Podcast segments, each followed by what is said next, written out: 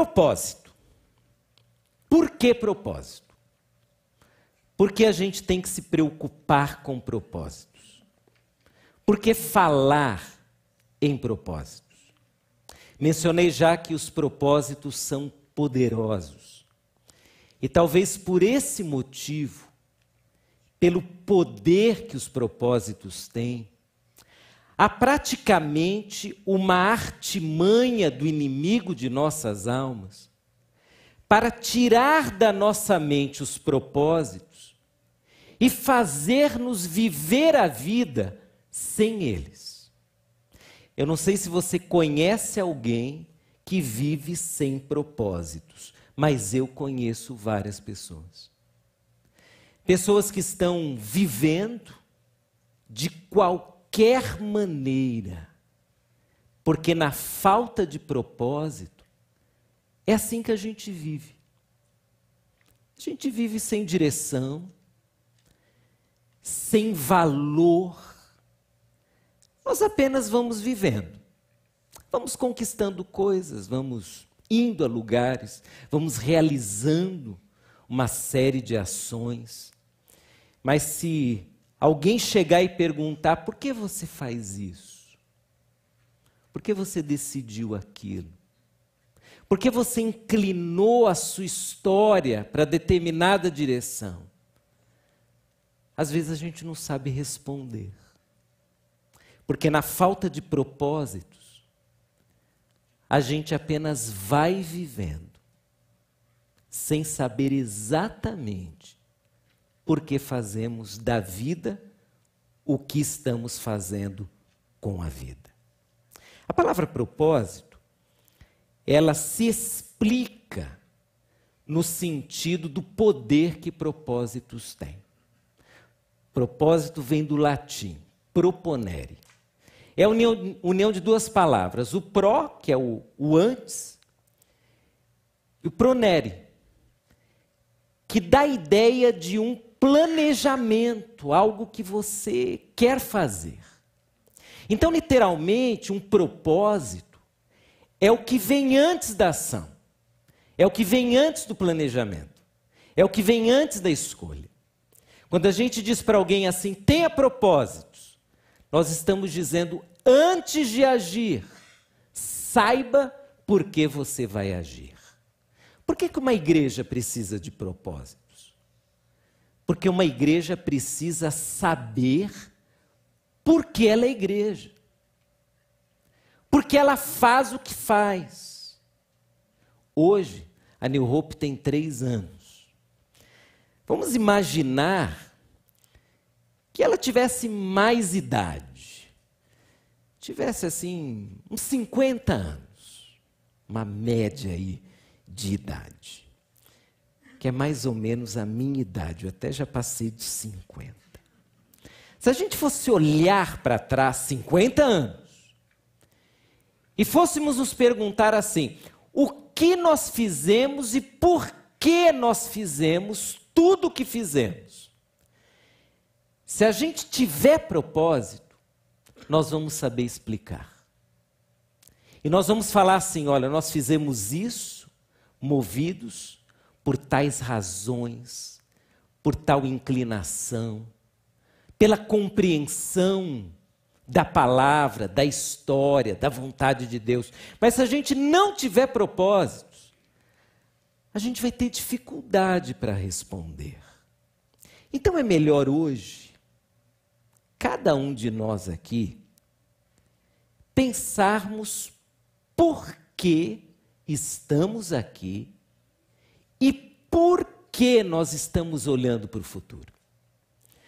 Porque uma igreja viva, como essa igreja, ela com certeza está olhando para o futuro.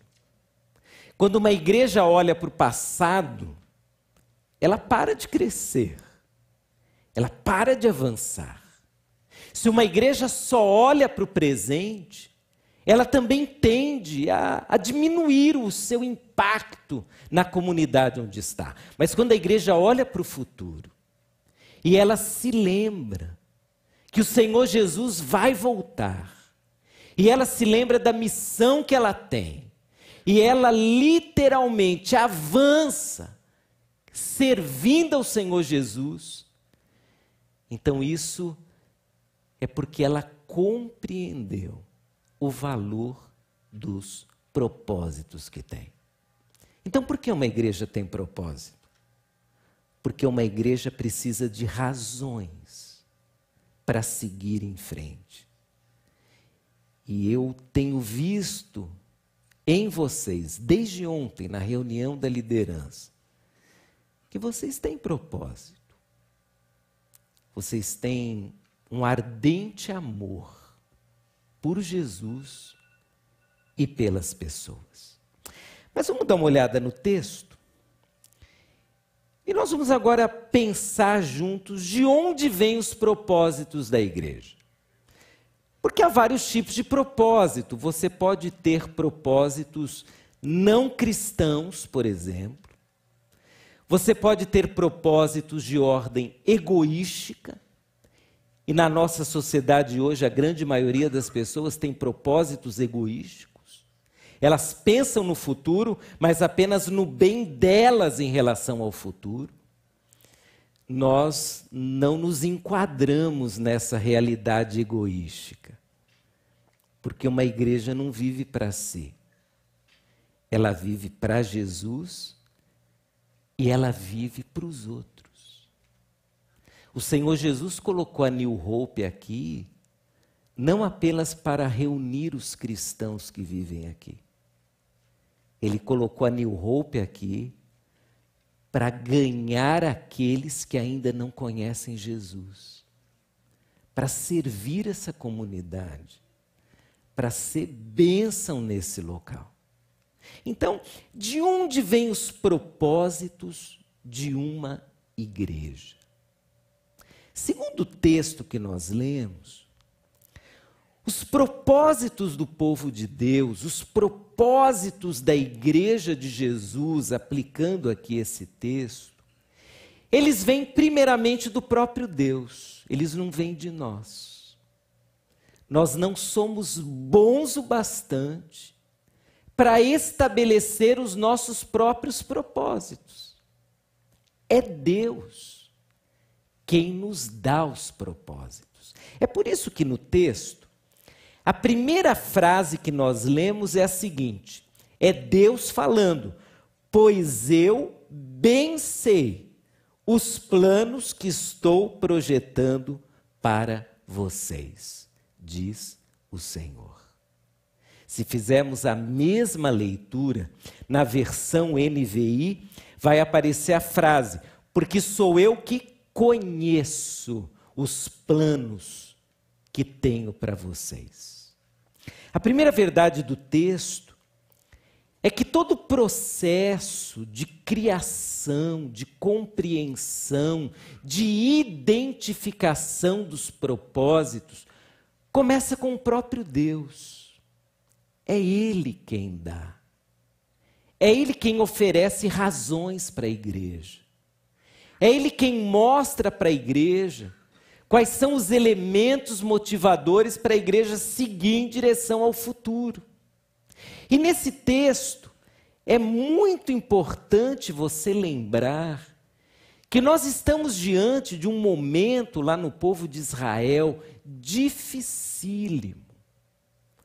Um momento de exílio, de cativeiro, de desesperança. O povo estava tão chateado na situação na qual se encontrava, que eles perderam a expectativa de futuro. Eles não sabiam mais o que iria acontecer. Eles começaram até a dar ouvidos a falsos profetas que apareciam prometendo uma série de coisas. Porque, em geral, quando nós não temos perspectivas de futuro, nós ouvimos todo mundo, qualquer palavra a gente aceita. Porque é duro você viver sem essa perspectiva de seguir em frente. Talvez isso seja uma das coisas mais tristes na vida, não só na igreja mas na vida pessoal. é quando alguém não entende o que veio fazer no mundo, não entende por que as coisas acontecem e nem para onde ele está dirigindo todo o seu esforço, seu dinheiro, sua condição. Então o povo de Israel estava assim. E nesse momento Deus manda um recado que começa exatamente com essa frase. Seria mais ou menos o seguinte: vocês não sabem o que será do futuro. Vocês não têm qualquer garantia a respeito do futuro.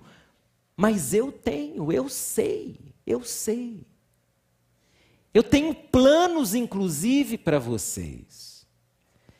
Eu fico imaginando como esse trecho, que na verdade é o registro de uma carta que os exilados receberam, como que isso deve ter mexido com o povo? O povo que não tem esperança de futuro, mas que agora ouve de Deus: eu sei o que eu estou planejando para vocês. Irmãos, os nossos propósitos vêm de Deus. Deus é o dono do nosso futuro. E se nós queremos avançar, e se nós queremos entender por que vamos avançar e quais são os nossos propósitos, a gente precisa buscar Deus. Nós precisamos ter uma comunhão cada vez mais íntima com Deus. Alguns detalhes nessa primeira frase que, que são bem interessantes. Os verbos hebraicos que são usados aqui, eles mostram exatamente que tipo de conhecimento Deus tinha do futuro e que planos ele tinha para o povo. O primeiro verbo que aparece aqui, que é traduzido na frase eu sei, é riadat. Riadat é conhecimento pleno. Sabe quando você é bom em alguma área e você diz assim: eu, eu sei fazer isso?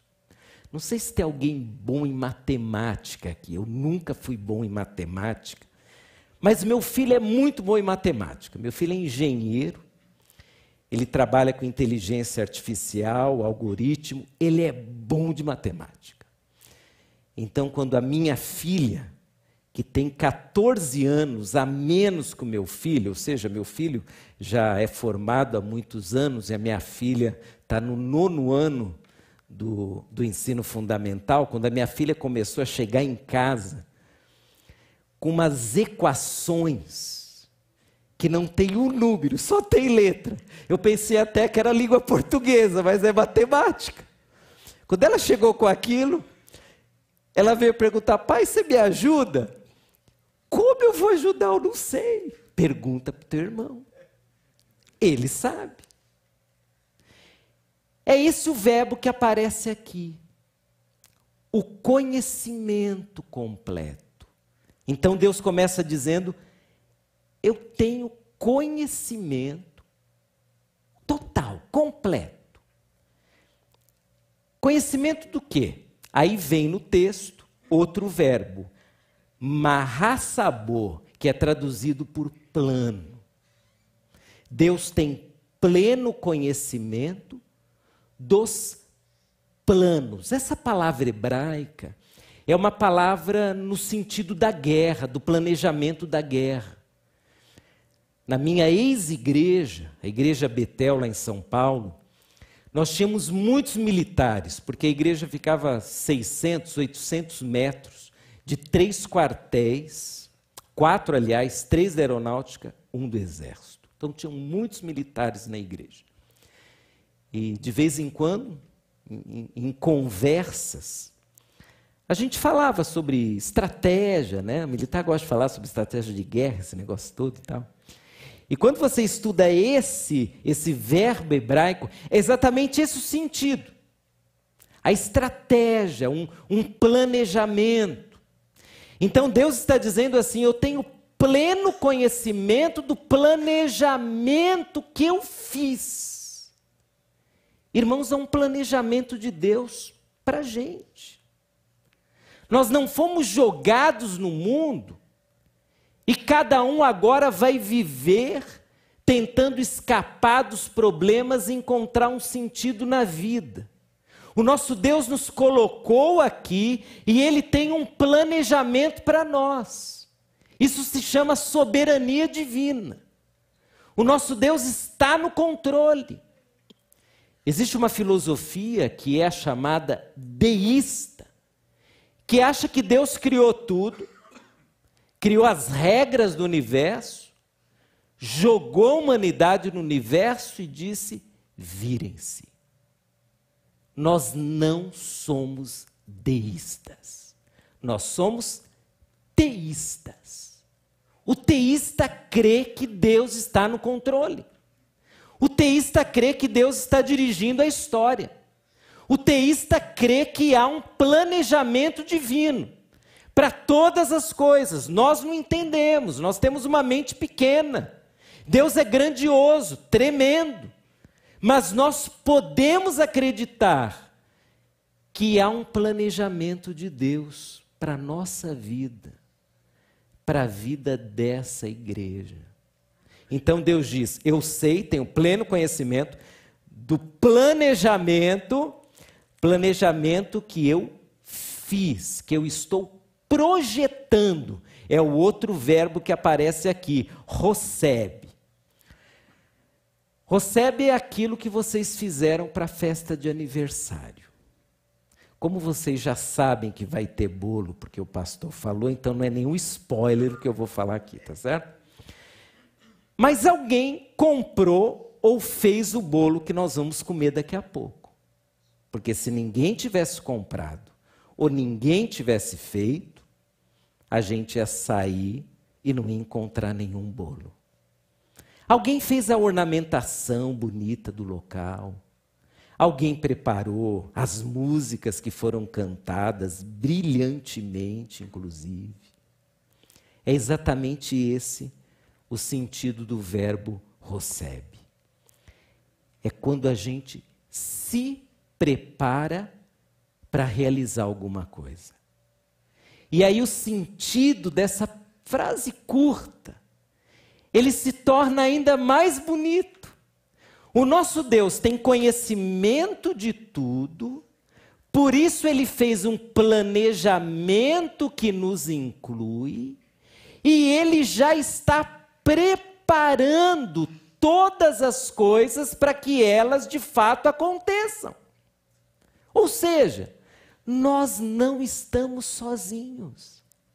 Deus ele tanto tem um plano para nós, como ele já está trabalhando para que esse plano de fato aconteça. Então, irmãos, não é à toa que a New Hope está completando três anos, a despeito de todas as lutas que ela já passou. Deus está fazendo acontecer a vontade dele na história dessa igreja. Isso nos dá, sim, uma tranquilidade para a vida e também para a história da igreja. Qual é a tranquilidade? É que quando vem, por exemplo, uma luta, talvez eu não entenda. Talvez eu fique muito chateado e até pense que Deus não se importa. Isso é a mente humana traduzindo as situações que acontecem. Mas qual é a verdade? A verdade é que, ainda que eu não entenda, Deus está movendo a história. Ele está fazendo acontecer. Então, a gente pode aquietar o coração. Nós podemos descansar em Deus. Nós podemos declarar coisas do tipo: Deus está cuidando de mim, da minha igreja, do mundo. Deus tem planos.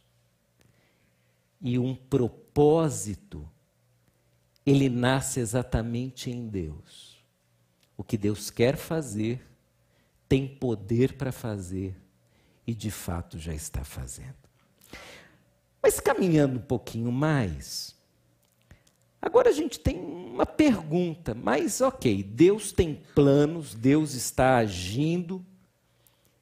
Como que eu percebo isso? Como na vida da igreja, a gente pode, como que, agarrar esses planos de Deus? E aí entra o tema do relacionamento. O povo de Israel, ele sofreu muito, porque cometeu um erro terrível o erro de se afastar de Deus. Você se lembra que na história do povo, Infelizmente, houve uma inclinação, que na verdade é a nossa inclinação até hoje, uma inclinação pecaminosa, a inclinação de se afastar de Deus. No caso ali, o grande problema foi idolatria.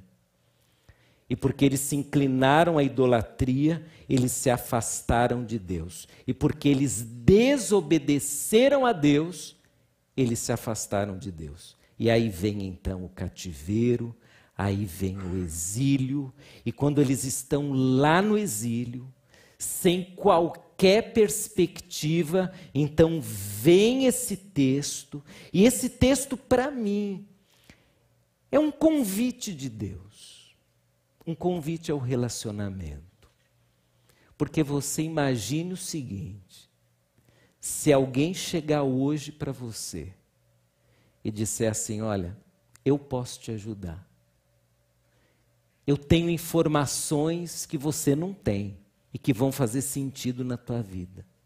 Olha, eu posso te ajudar a tomar decisões, eu posso te ajudar a enxergar o melhor caminho. O que você vai fazer em relação a essa pessoa? Vem jantar na minha casa hoje. Eu quero conversar com você. Porque se você tem tudo isso, eu quero estar perto. Eu quero me relacionar com você.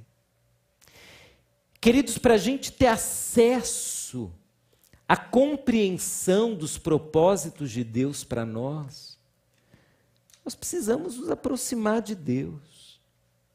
Precisamos nutrir um relacionamento próximo, a fim de que a vontade dele seja compreendida, tanto pela palavra que nos fala, pela oração que nos sensibiliza, pelo louvor que nos aquece a alma. Há um convite aqui no texto. Eu sei o que eu estou planejando para vocês. Por que, que vocês não vêm ouvir? Por que, que vocês não aquietam o coração? Por que, que vocês não ouvem a minha voz? Se nós olhássemos rapidamente para o Novo Testamento, com a história da igreja, nós veríamos que a igreja do Novo Testamento nasce exatamente na dependência do ouvir a voz de Jesus. Totalmente. Logo no início, quando ela ainda não existe pelo menos na forma em que a gente vê ali no livro de Atos, o Senhor Jesus já começa dizendo em Mateus 16, 18: Eu vou edificar a igreja. Foi a primeira coisa que ele disse. Não são vocês que vão ter essa ideia fascinante de ser igreja. Eu vou edificar. Foi a primeira coisa que Jesus Cristo disse, e então os discípulos já entenderam. É, é Jesus o dono daquilo que seria chamado igreja. Depois, um segundo momento, quando Jesus está se despedindo dos discípulos, lá em Lucas 24, o verso 49, Jesus diz assim: Olha, eu estou indo, e vocês vão aguardar lá em Jerusalém até que do alto vocês sejam revestidos de poder. O que vai acontecer lá no livro de Atos, capítulo 2, que é a descida do Espírito Santo. De novo, o que os discípulos entendem que eles precisam seguir a direção de Jesus. Aguardem aí. Vocês não são capazes de ser igreja sozinhos. Vocês precisam de mim. Aguardem a orientação. E aí vem o Espírito Santo em Atos 2. Eles começam a ser igreja na dependência do Espírito Santo, mas para deixar muito claro que eles precisam de Jesus. Aí o apóstolo Paulo, em uma das várias vezes que ele fala que a igreja depende de Jesus, ele diz lá em Colossenses 1,18 que Jesus é o cabeça da igreja. É ele quem dirige a igreja. Então, queridos, como que a gente tem acesso aos propósitos de Deus para a vida da igreja? É se aproximando daquele que é dono da igreja, o Senhor Jesus. O nosso planejamento, ele depende disso. O nosso olhar para o futuro depende disso. As soluções que a gente busca para a igreja dependem mais de Jesus do que de nós mesmos. Às vezes nós achamos que somos bons o bastante para ser igreja. Nós não somos. Nós somos homens e mulheres limitados que precisam de Jesus. O povo de Israel, ele então ouve através daquela mensagem que tudo começa com Deus. É Ele quem tem os propósitos.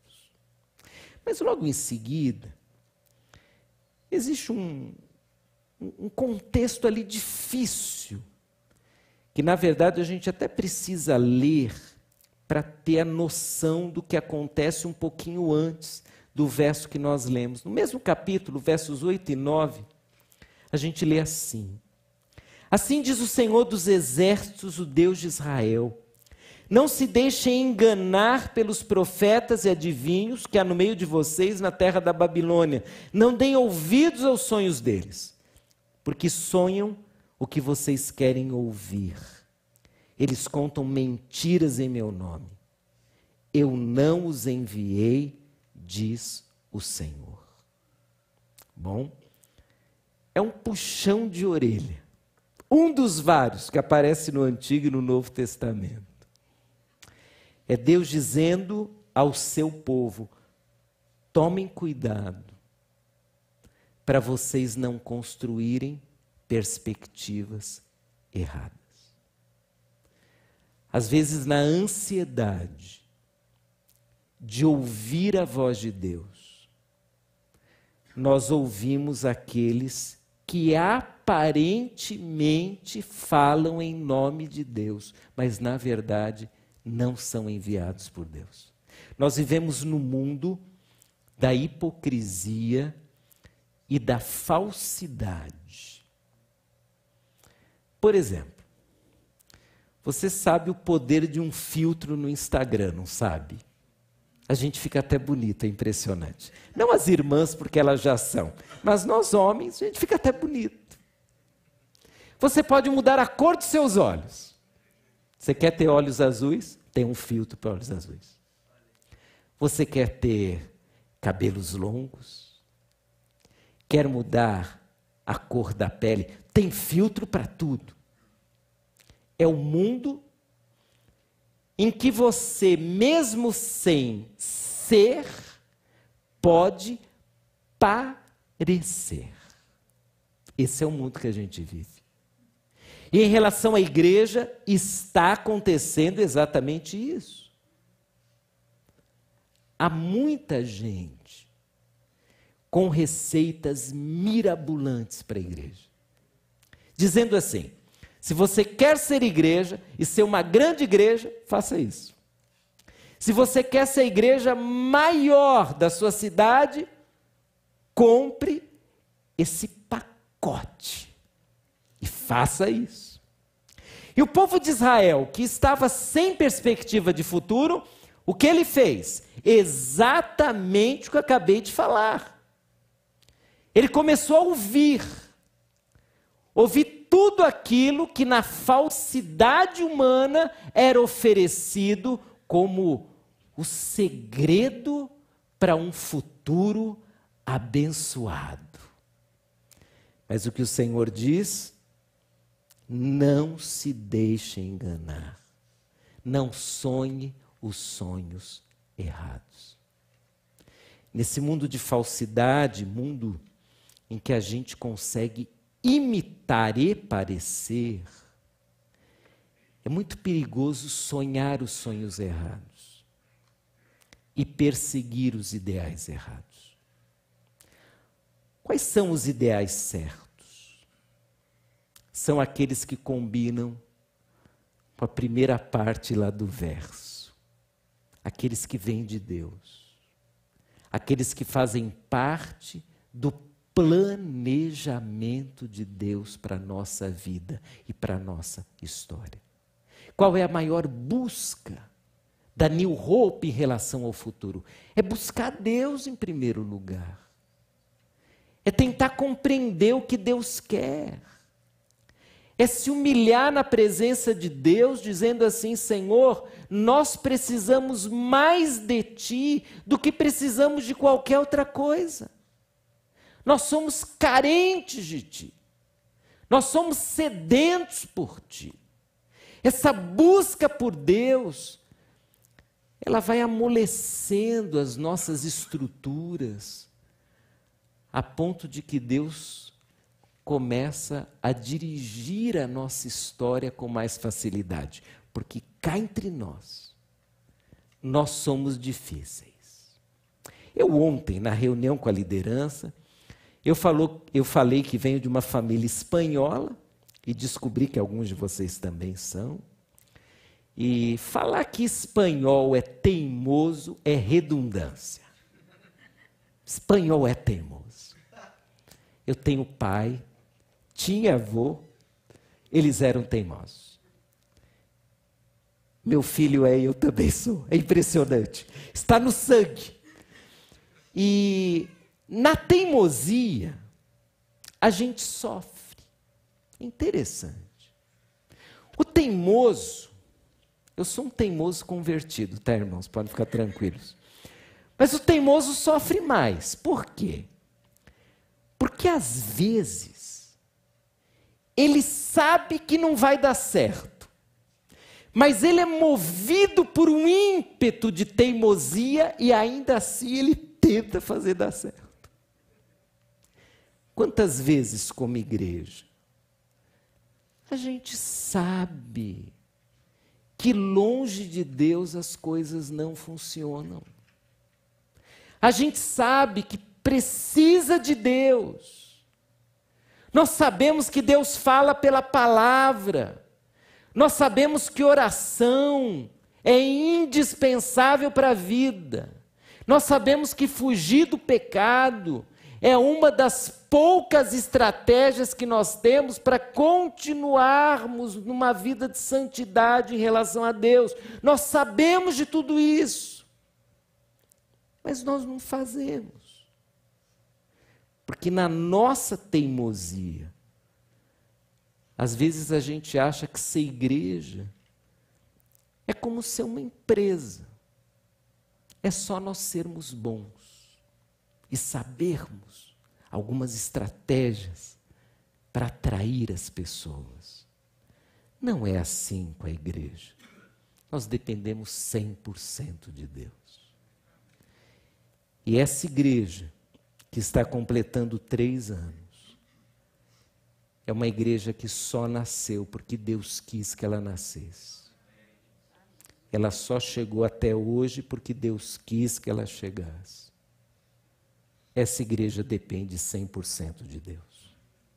Então hoje nós vamos levar para casa a primeira frase do texto que os irmãos mesmo escolheram para dar significado a esse aniversário. Deus dizendo para nós todos aqui: eu sei, eu bem sei, eu sei completamente os planos, o planejamento que eu estou fazendo para vocês. Vamos olhar para Deus. Vamos buscar em Deus. Vamos assim nos quebrantar de tal maneira que Deus fale ao nosso coração. Que Ele fale ao coração do pastor Emanuel sempre, que Ele fale ao coração da liderança, que Ele fale com cada um aqui. E aí, quando vocês se reunirem daqui, sei lá, há uns 50 anos, não sei se Jesus vai demorar tanto para voltar. Eu espero até que ele volte antes de 50 anos, mas se demorar mais 50 ou mais 100, que essa igreja seja assim marcada por uma sede, uma fome, uma dependência de Deus. E que aqui os propósitos sempre nasçam no coração de Deus e sejam abraçados por cada membro dessa igreja.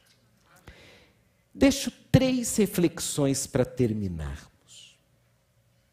Primeira, de onde tem nascido as suas perspectivas de futuro? De onde tem nascido? Para a sua vida pessoal, para a igreja, de onde tem nascido? Tem nascido da tua cabeça, tem nascido da compreensão da vontade de Deus. Pense nisso. Segunda reflexão, você tem considerado a vontade de Deus para a construção dos seus propósitos? Vocês fazem assim um, um planejamento para a vida? Se fazem, vocês estão considerando Deus nesse planejamento? Será que eu estou fazendo isso? Você está fazendo isso? Será que nós estamos falando assim, eu tenho sonhos? E é bom ter sonhos? Ou será que nós estamos falando, Senhor, eu quero conhecer os teus sonhos, a tua vontade para a minha vida, para a vida da minha igreja. É isso que eu quero, é isso que, que eu creio ser o melhor para mim. E a última pergunta: será que você tem permitido que perspectivas erradas, talvez enganosas, se tornem a motivação para a sua vida e para a vida da igreja? Você acha que existe algo melhor do que a vontade de Deus para você? Não existe. Você acha que existe algo melhor do que a vontade de Deus para a vida dessa igreja? Não existe. Deus tem o melhor. Os planos de Deus sempre são os melhores. Então, irmãos, nesse terceiro aniversário, agarrem os planos de Deus. Deus já tem revelado uma série de coisas aqui. Deus já tem dirigido, já tem falado com vocês. Então agarrem isso. E aí, quando perguntarem quais são as perspectivas, os propósitos da New Hope, sabe o que vocês vão falar? São os propósitos de Deus. São esses propósitos que estão motivando estão levando a New Hope adiante. Vamos orar por isso, queridos. Eu gostaria que antes da minha oração você orasse. Feche seus olhos. Qual é o sentido dessa palavra ao seu coração? O que Deus falou contigo? Talvez hoje você esteja vivendo uma situação assim de inquietude em relação ao futuro, perguntas.